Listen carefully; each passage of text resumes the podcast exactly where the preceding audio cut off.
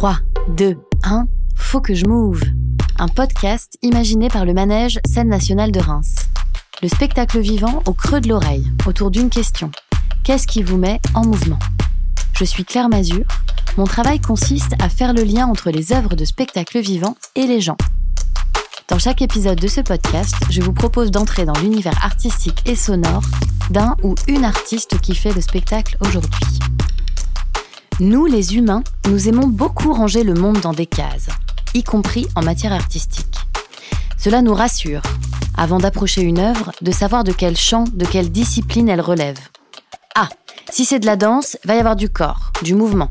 Si c'est du cirque, il y aura peut-être des prouesses impressionnantes et peut-être du rire.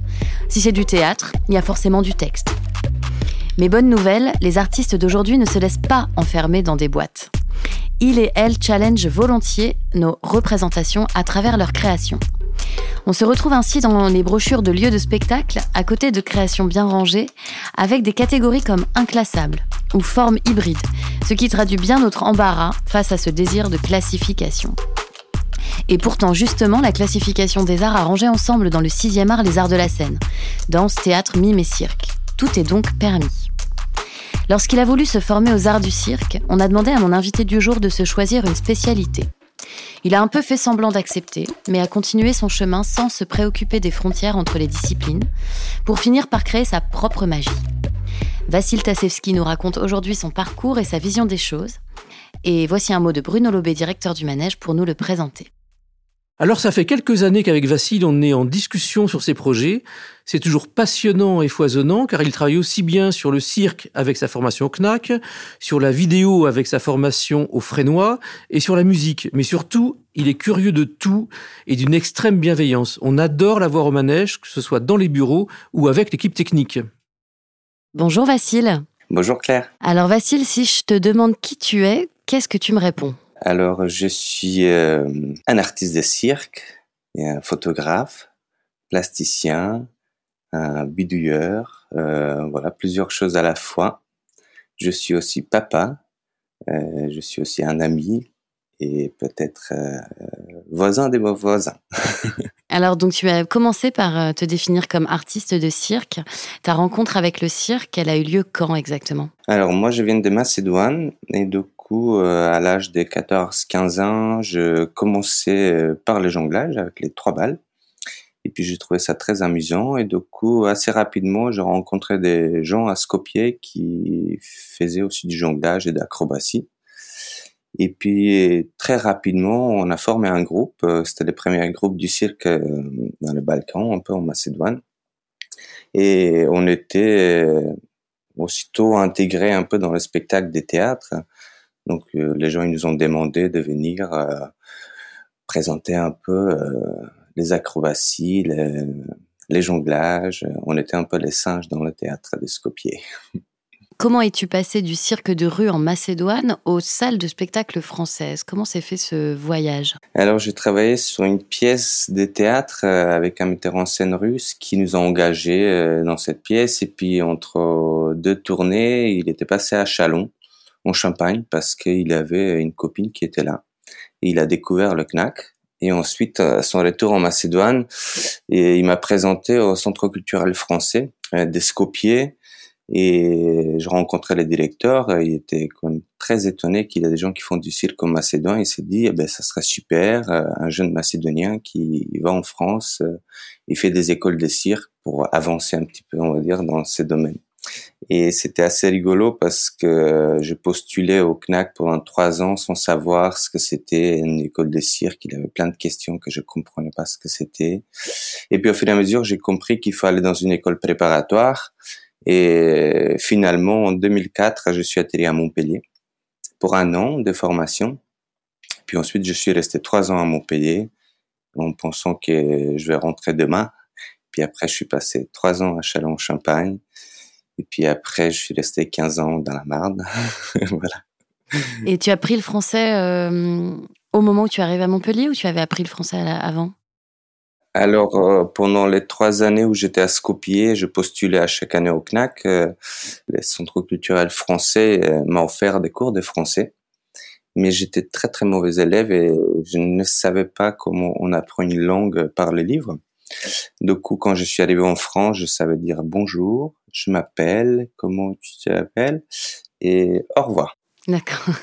Puis j'ai appris euh, le français euh, avec tous les gens que j'ai rencontrés à Montpellier. Tu disais, tu as postulé trois fois au CNAC, c'est ça? Oui, les premières années, j'ai envoyé une vidéo où je jonglais avec du feu, je, je marchais avec des échasses.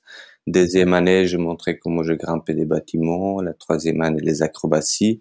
Et un jour, ils m'ont appelé pour me dire, euh, Monsieur, c'est une école de spécialisation. Il faudrait passer d'abord dans une école préparatoire. Et euh, jusque-là, je ne savais pas que ça existait des écoles préparatoires, ni des écoles de cirque. Et du coup, c'est à ce moment-là, j'ai compris qu'il faut passer par une autre école pour trouver sa spécialité. Une fois spécialisé dans un domaine, on peut accéder euh, au CNAC, Centre national des arts du cirque. Et c'est quoi ta spécialité alors, Vasile Alors moi, je voulais faire tout. J'avais pas vraiment de spécialité. Du coup, à Montpellier, euh, j'ai fait la corde volant, j'ai fait le fil, euh, j'ai fait le jonglage, j'ai fait l'acrobatie. Et puis quand je devrais postuler au CNAC, euh, je devrais choisir une spécialité. Donc j'ai choisi une spécialité qui était plutôt la manipulation d'objets, qui était un peu large. Et puis ensuite, la première année, j'ai présenté avec une spécialité que j'ai inventée un peu, c'était des roues de vélo. Et puis l'année d'après, j'ai construit une sphère métallique que j'appelle Topka. Ça veut dire bulle en macédonien. Et cette spécialité m'a permis de pouvoir travailler la manipulation d'objets et l'acrobatie. Et donc, c'est la Topka, c'est vraiment quelque chose que tu as fabriqué toi-même. C'est ça que c'est un agrès que tu as inventé? On peut dire ça. C'est deux roues euh, en cercle, deux cercles métalliques qui sont rassemblés. Pendant que j'ai fait toutes mes manipulations, j'ai fabriqué plein de petits objets avec lesquels j'ai joué. Et puis un jour, je construis euh, deux roues de vélo croisées euh, avec une poupée à l'intérieur. Je la fais tourner et je trouvais ça plutôt intéressant comme mouvement.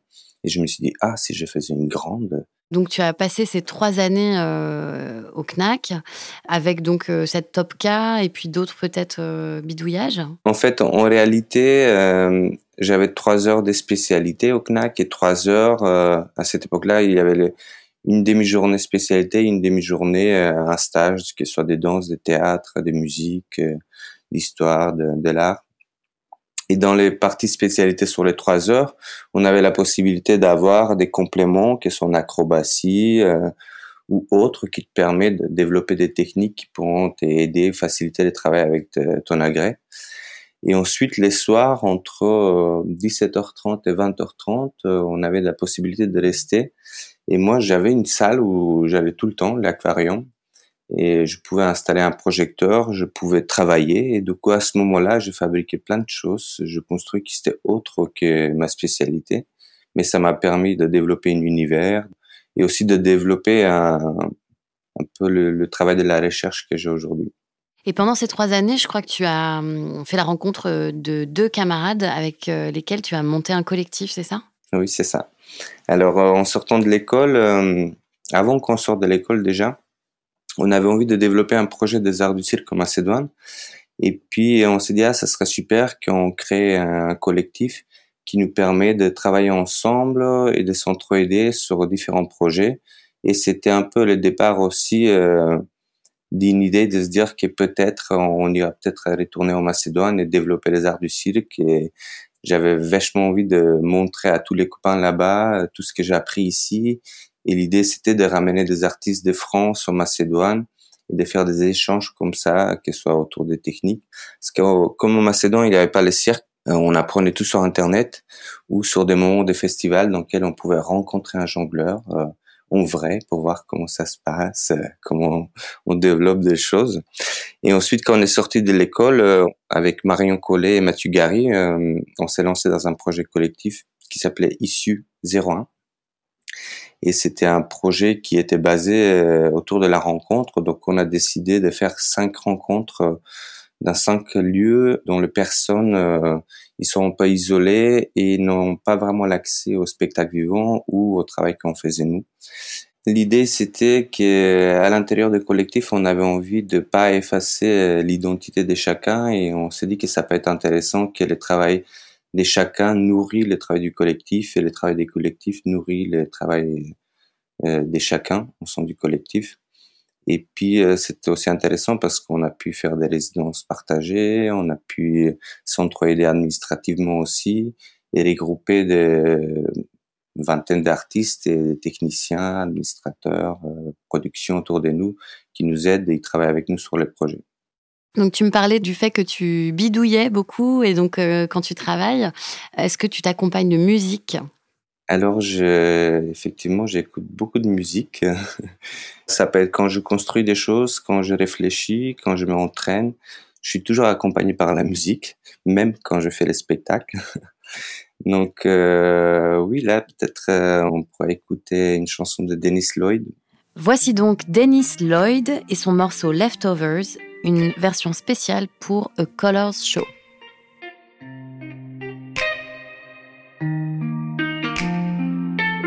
Take away my eyes, take away my ears, take it all away from me. Take away my arms, take away my knees, you can blame it all on me. Take away my heart, take away my soul, take it all away from me. Take away my dreams, take away my goals, you can blame it all on me. I'm a mess and I will always be. Do you wanna stick around and see me drown? Oh, fuck, I'm about to lose it all. I'm a drunk and I will always be. Begging, baby, take my hand before I fall back down. Fuck, I'm about to lose it all.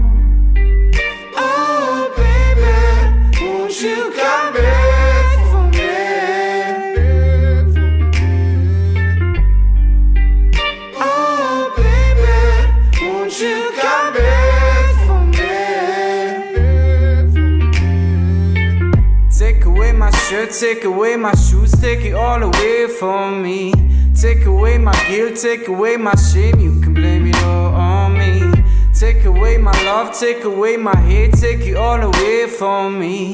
Take away my fears, take away my faith, you can blame it all on me. I'm a mess and I will always be. Do you wanna stick around and see me drown?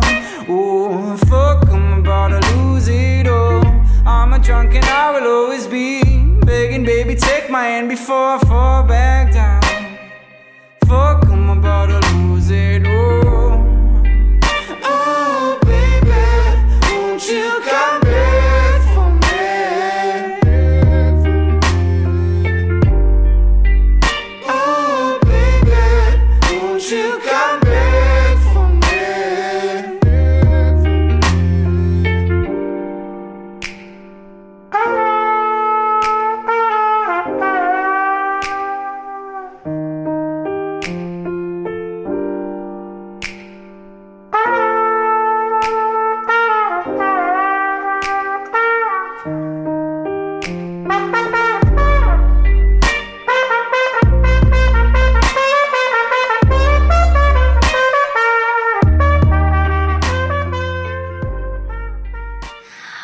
après la, constitution du collectif Porte 27 et des premiers projets, tu as choisi de suivre un deuxième cursus, ce qui fait de toi un artiste, euh, on va dire, pluridisciplinaire. Est-ce que tu peux nous parler un petit peu de ça? Alors, effectivement, après l'école, donc on est sorti du CNAC en 2009, fin 2009-2010.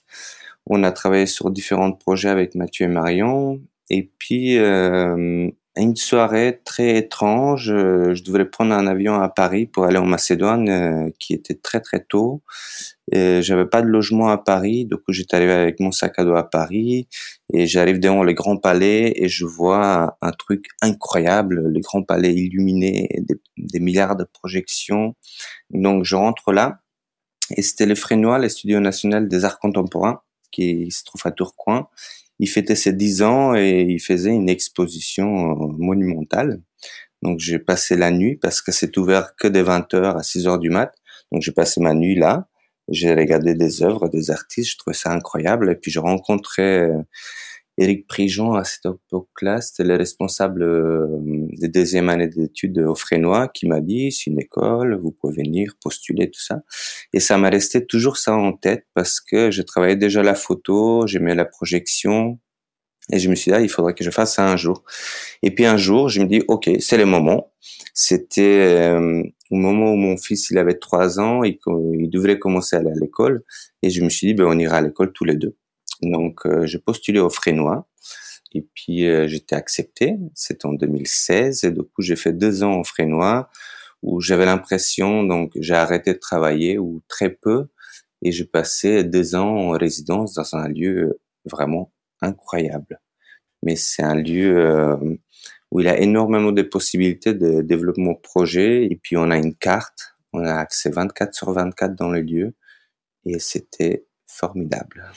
Tu me l'as dit quand on a préparé, tu n'as pas euh, découvert la photo au moment où tu as passé la nuit dans le Grand Palais. Toi, tu avais déjà une pratique? Bah, quand j'étais jeune en Macédoine, j'avais un voisin qui travaillait la, photo argentique et puis que j'allais souvent euh, voir comment il travaille, les développements. J'étais mm, vraiment passionné par ces moments d'être dans la chambre rouge, de de regarder les images apparaître, euh, ces moments très magiques euh, d'une feuille blanche où il n'y a rien, ça apparaît quelque chose. Et j'étais vraiment euh, vraiment attiré par l'idée en fait de se dire que ça peut exister un papier qui est sensible à la lumière et qu'on peut faire apparaître des choses dessus voilà, je crois qu'il y avait aussi les goûts des choses, des inventions et des techniques qui se développaient euh, au début de siècle qui me passionnaient. Et du coup, euh, j'ai fait pas mal de la photo quand j'étais au Macédoine. Quand je suis arrivé en France, j'ai un peu arrêté parce que financièrement, c'était plus compliqué de, pouvoir travailler la photo argentique ici. Et puis plus tard, euh, quand j'étais au CNAC, euh, j'avais une blessure à la cheville pendant deux trois mois où je pouvais pas faire du cirque et c'était vraiment l'occasion de pouvoir redévelopper le travail de l'image euh, et de l'image projetée. Et que c'est à partir de ce moment-là où je commençais à entremêler l'image et le travail du corps. Alors comment tu définirais, toi, ta manière de travailler et peut-être euh, les objets artistiques que tu crées? Alors j'utilise le mot objet euh, un peu exprès parce que tu en as déjà parlé. L'objet a vraiment une place dans ton travail. Comment tu nous donnerais quelques pistes pour comprendre tes œuvres? Inachevé peut-être? non, j'aime bien les choses qui sont mouvement, euh, au mouvement, qui se transforment aussi avec les temps. Je dirais c'est des objets hybrides. Je travaille sur des objets hybrides. À chaque fois, je m'intéresse euh, à quelque chose en particulier et j'essaie de le développer un sujet que j'essaie de ou un message pour passer au public. Et donc à chaque fois, je travaille avec différentes personnes dans les différents domaines, que ce soit euh, sur la scène, que ce soit sur la lumière, sur la musique, sur le corps. Et après, j'ai essayé de réunir tous ces gens ensemble et construire tous ces petits puzzles, tous ces petits bouts euh, travaillés. Il y a de la couleur, euh, il y a du mouvement, d'émotion. Mais inachevé, alors mais j'ai l'impression que on peut faire une image et dire voilà cette image c'est une œuvre on l'a définie comme telle mais euh, elle peut toujours être modifiée par le temps, par les gens, par le regard de l'autre. Et je trouve ça hyper intéressant comment les objets, ils, bougent, ils se transforment avec le temps. J'ai rencontré justement quand on a travaillé notre premier projet ici Iran, un monsieur qui venait d'Érythrée et qu'il est parti euh, avec sa femme et sa fille pour arriver jusqu'en Angleterre. Il était bloqué euh, à Calais et depuis, il était réenvoyé en Érythrée, après en Italie. Il a fait plusieurs voyages à le retour. Et je le demandais c'était quand ils sont partis. Il m'a dit ils sont partis il y a dix ans. Et du coup, euh, je trouvais ça vertigineux. Euh, c'est comme nous, on se dit bon, je vais aller chercher du pain. Et dix ans après, tu n'es toujours pas arrivé. Et du coup, je trouvais ça incroyable euh, comment on peut décider prendre une trajectoire, faire un chemin, et qu'en fait l'arrivée, elle peut être vraiment très très très loin. Et je trouve ça intéressant parce que maintenant on est dans un monde où euh, on va définir quand sera l'exposition, on va définir quand sera le spectacle, et on a un chemin jusqu'à ce moment-là. Et on va dire que le travail il est achevé à ce moment-là, mais ensuite il y aura une tournée, ensuite il y aura un travail, ensuite c'est des personnes qui vont continuer à vivre leur vie et retourner faire ce spectacle. Et forcément, ce spectacle, il y a quelque chose qui va évoluer dans le temps. Comment tu fais pour euh, emmener les gens avec toi Qu'est-ce qui en fait te permet de te lever le matin en te disant je vais emmener tous ces gens avec moi pour faire ce spectacle? À chaque fois, je me posais la question quelle est ma place ou la place de l'artiste dans la société, et j'arrivais jamais à savoir exactement à quel endroit se situe. Et je me suis dit que peut-être c'est, euh, on a plein de métiers aujourd'hui, euh, et peut-être les artistes ils prennent à chaque fois une partie qui n'est pas encore devenue métier ou qui peut-être manque dans la société aujourd'hui. Et à chaque fois, je pars d'une problématique qui m'est propre à moi. Ça veut dire que j'ai traversé beaucoup de pays, j'ai traversé beaucoup de frontières, j'avais envie de travailler sur l'errance c'était quelque chose qui était vraiment propre à moi, mon expérience et assez vite je me rends compte qu'on est plein, qu'on est au même endroit et du coup euh, j'essaie de comprendre euh, comment euh, comment faire pour avoir un monde meilleur et du coup ben, je vais rassembler des gens avec qui je vais parler à ces sujets-là et je vais dire comment on fait pour améliorer. Ça ça m'intéresserait de travailler sur cette thématique-là ça m'intéresserait de travailler sur ces gestes-là. Donc à chaque fois j'ai essayé de partir de quelque chose qui qui moi me réveille le matin ou me laisse pas dormir la nuit. Et ensuite j'essaie de le partager avec les autres. Et puis il y a des gens qui croient ou ils sont envie d'avancer avec moi dans ce travail et puis d'autres pas. Et voilà l'errance a duré pendant longtemps pendant huit ans. Et là depuis trois ans je suis sur le sommeil. Tu présentes deux créations au manège prochainement. Villes endormies un spectacle et Villes invisibles une expo. Peux-tu nous en dire quelques mots? Alors, d'abord, il y avait l'idée des villes endormies, parce que, comme je vous ai dit tout à l'heure, euh, j'étais parti sur l'idée de questionner la, présence des gens dans le monde aujourd'hui, dans les villes, comment on peut travailler sur la question de la présence tout en traitant du sujet du, sommeil. Et euh, je me suis rendu compte, euh, comme la dernière fois, que j'étais pas le seul concerné, qu'on était beaucoup d'avoir des problèmes de sommeil et euh, la société aujourd'hui nous poussait en permanence d'avoir plus de productivité, plus d'avancées. Et puis, si jamais on dormait le matin ou on s'est reposé, c'était un peu mal vu dans la société aujourd'hui.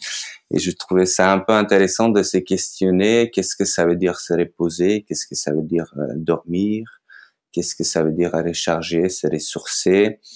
Et, et, comment créer un équilibre entre la productivité et le repos? Et du coup, euh, pendant que j'étais au Frénois, il y avait beaucoup de gens qui ont un peu qui nous ont jamais travaillé avec le monde numérique et en deuxième année, on avait comme une obligation de travailler avec l'outil numérique pour euh, l'œuvre de deuxième année. Il y a beaucoup de gens qui sont allés trouver à passer les jours et les nuits devant les ordinateurs, de travailler des images de synthèse, de travailler plein de choses qui faisaient qu'en fait, euh, je me suis dit, mais en fait, les numériques, ça nous rend dingue toutes les relations que ça peut créer, toutes les possibilités, qui fait qu'à un moment donné, en fait, on n'a plus du tout euh, une vie sociale euh, réelle, mais plutôt une, vie virtuelle. Et du coup, je me suis questionné quelle pourrait être la corrélation entre le sommeil et l'utilisation d'outils numériques. Donc voilà, Villes endormies euh, questionne justement ces endroits-là. Qu'est-ce que ça veut dire? Puis Ville Invisible, c'était à chaque fois quand j'ai créé un objet, une pièce, une expo, je me questionne euh, sur mes pratiques et, comment le même sujet peut être transformé par euh, les produits finaux. Ou voilà, je me dis qu'est-ce que je pourrais raconter à ces sujets-là à travers la photo et qu'est-ce que je pourrais raconter à ces sujets-là à travers le corps ou le spectacle vivant?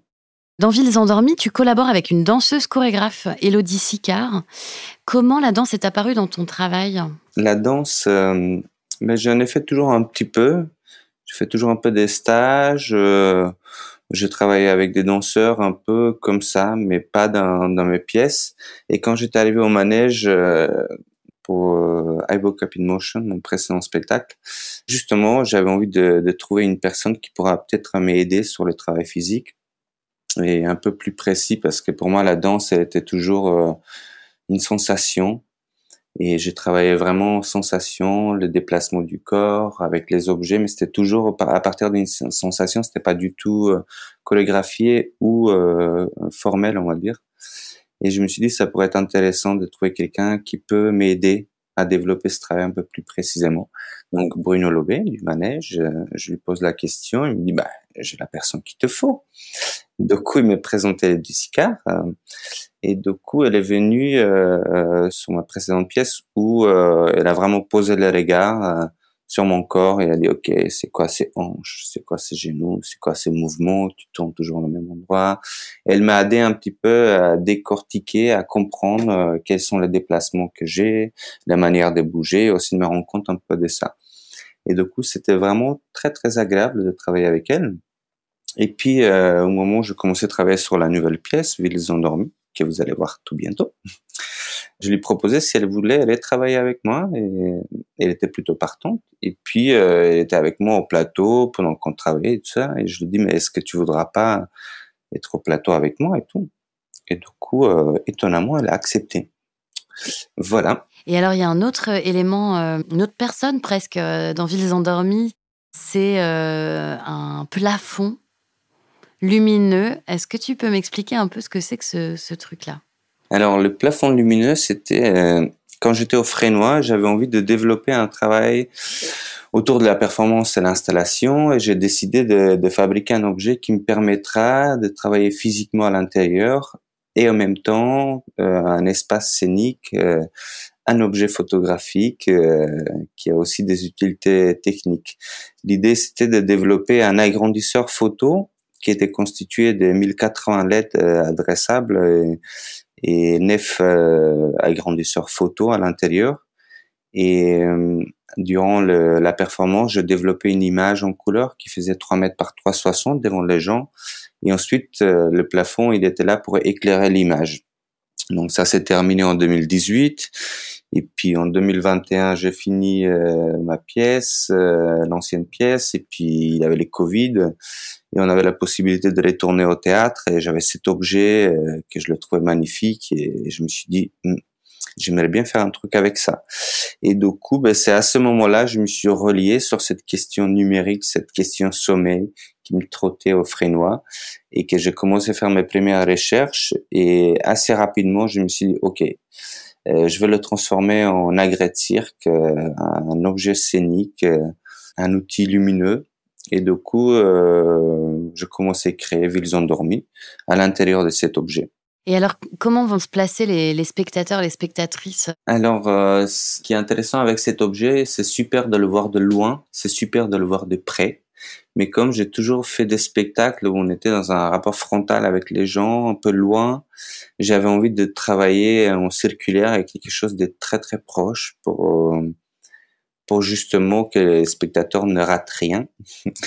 Et j'avais envie de travailler vraiment sur la présence et comment euh, le corps euh, il peut être observé par les spectateurs à une distance très très proche. Donc l'espace, le plateau, il fait 4 mètres par 4,60. Ça c'est la petite scénette sur laquelle on travaille. Le plafond il est placé juste au-dessus.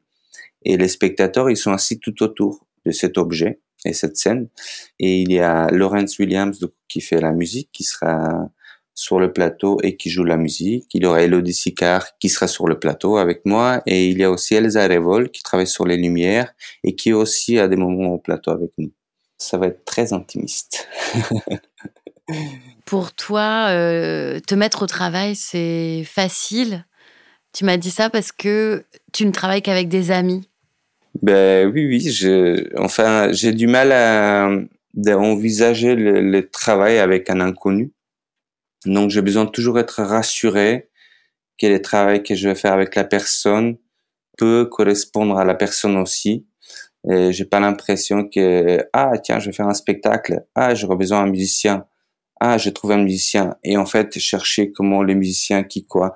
J'ai presque toujours, je construis. Euh, les objets artistiques ont connaissance les collaborateurs. Je sais que si je demande à Lawrence qui vient, je sais ce qu'il peut faire Lawrence et des fois euh, il y a des surprises, il fait plus ou moi ou autre. Mais c'est pareil pour Elsa, c'est pareil pour euh, Elodie maintenant et Marion aussi. En fait, c'est des, je travaille toujours avec des gens qui sont proches de moi parce que je passe quand même beaucoup, beaucoup, beaucoup de temps dans le théâtre. Je passe beaucoup de temps avec ces gens-là. Je vis avec eux et tout ça. Et donc, pour moi, c'est vraiment important que c'est des gens proches avec qui je travaille. Tu as parlé donc du musicien avec lequel tu collabores sur Villes endormies. Ton rapport à la musique dans les spectacles que tu as fait et qui peut-être plus précisément dans celui-ci, euh, comment ça se passe? Le travail sonore, euh, la musique, ça occupe beaucoup de place dans ma vie. Et Lawrence Williams, on l'a rencontré euh, grâce à Arpa Chilling, Il a fait la musique pour notre sortie d'école euh, en 2009. Et puis depuis, on s'est pas quitté. On travaille tout le temps ensemble avec Lorenz. C'est un musicien, euh, peut jouer avec tout. Et en plus de Lorenz, il y a aussi Julien Jacquin, qui est créateur sonore et que j'avais envie euh, créer en plus d'un espace un peu scénique, lumineux, un espace sonore qui va envelopper les gens. Donc le dispositif, il y a 10 enceintes qui entourent le public. Et Julien, il travaille sur euh, toute la partie de la multidiffusion du son, des sons qui sortent de la musique de Lawrence ou de, des créations sonores qu'il lui fait euh, à part. Ok. Alors là, tu m'as livré un, morceau de Lawrence Williams qui apparaît dans le spectacle. Alors là, évidemment, on a que, a priori, les auditeurs et auditrices ont que deux écouteurs. Mais donc, pendant le spectacle, euh, comme tu le disais à l'instant, c'est euh, diffusé sur dix enceintes différentes. Euh, le son est découpé, c'est ça? Oui, c'est ça. Skin Cano de Lawrence Williams.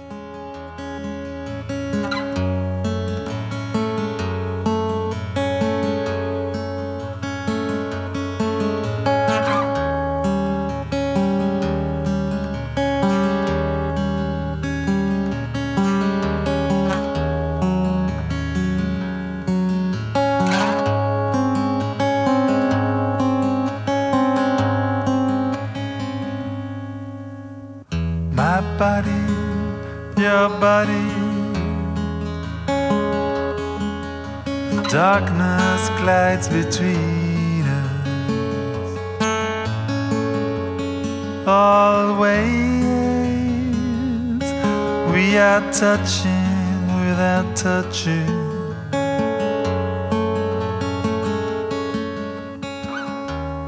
Days are like this, weeks too. But the moments are small and shy. Stones stinging the skin. They beat us. The eternal tension rests in the heart until it dissipates. Days and weeks take over again. We are sailing through this lake without no sight of bank or shore trailing our fingers in the deep oil around us.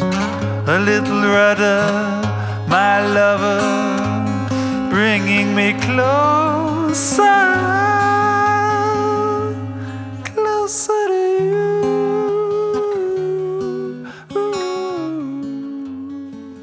Est-ce que dans ton expérience artistique là que tu as, tu as envie de nous raconter peut-être un moment qui a été particulièrement important pour toi ou riche de quelque chose qui a bien fonctionné? Dans mes spectacles, euh, il y a toujours une part un peu improvisée, on va dire. Il y a toujours une part inconnue qui peut arriver euh, au moment où les spectacles, la rencontre avec les publics. Et dans mon travail en particulier, je souvent, euh, pendant que j'écris un spectacle, je vais mettre dix étapes de travail en cours, je vais les présenter au public avant d'arriver à la, la, première. Et puis deux fois, c'est des formes in situ qui sont dans des lieux différents, différents espaces.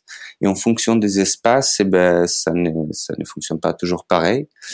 Et en plus de ça, euh, Lawrence euh, Williams, c'est un très grand improvisateur musical. Et du coup, on a des fois des moments dans lesquels euh, la musique est improvisée, pas complètement construite.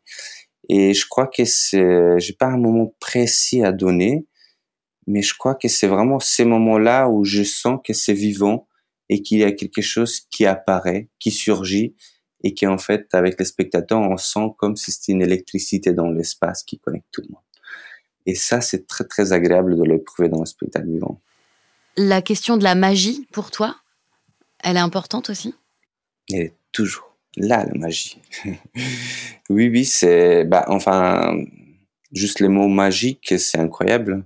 Qu'est-ce que c'est magique? C'est, c'est quelque chose qui va nous émerveiller.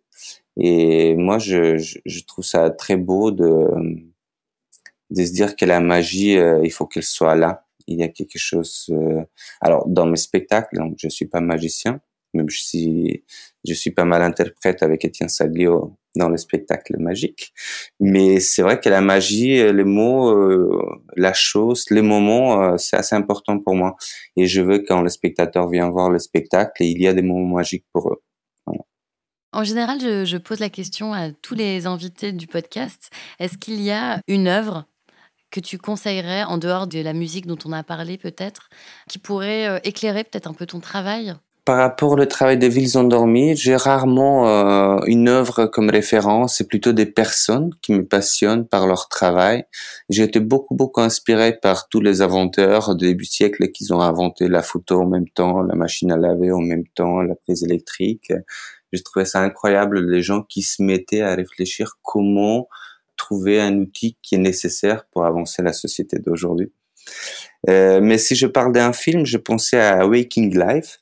Waking Life, c'est un film d'animation rotoscopique euh, qui était réalisé par, si je me trompe pas, Richard Linklater. Euh, c'est un film qui est vraiment très très très étrange et, je vous conseille de le voir si vous l'avez pas vu. Il était sorti en 2001 et à l'intérieur il avait une phrase qui me suit toujours, qui est qui est incroyable, qui dit, je vous la dis en anglais, Life was raging all around me and every moment was magical. Si je traduis ça en français, ça sera la vie faisait rage autour de moi et chaque instant était magique. Merci Vasile. Merci à toi aussi. J'espère, chères auditrices et chers auditeurs, que ce premier épisode de la saison 3 vous a plu. Rendez-vous au Manège de Reims pour Villes Invisibles du 7 au 19 octobre et pour les représentations de Villes Endormies les 18 et 19 octobre. Je vous souhaite une nouvelle saison remplie de découvertes et de surprises artistiques et nous nous retrouvons bientôt pour un nouvel épisode de Faut que je m'ouvre, le podcast du Manège, scène nationale de Reims. Bye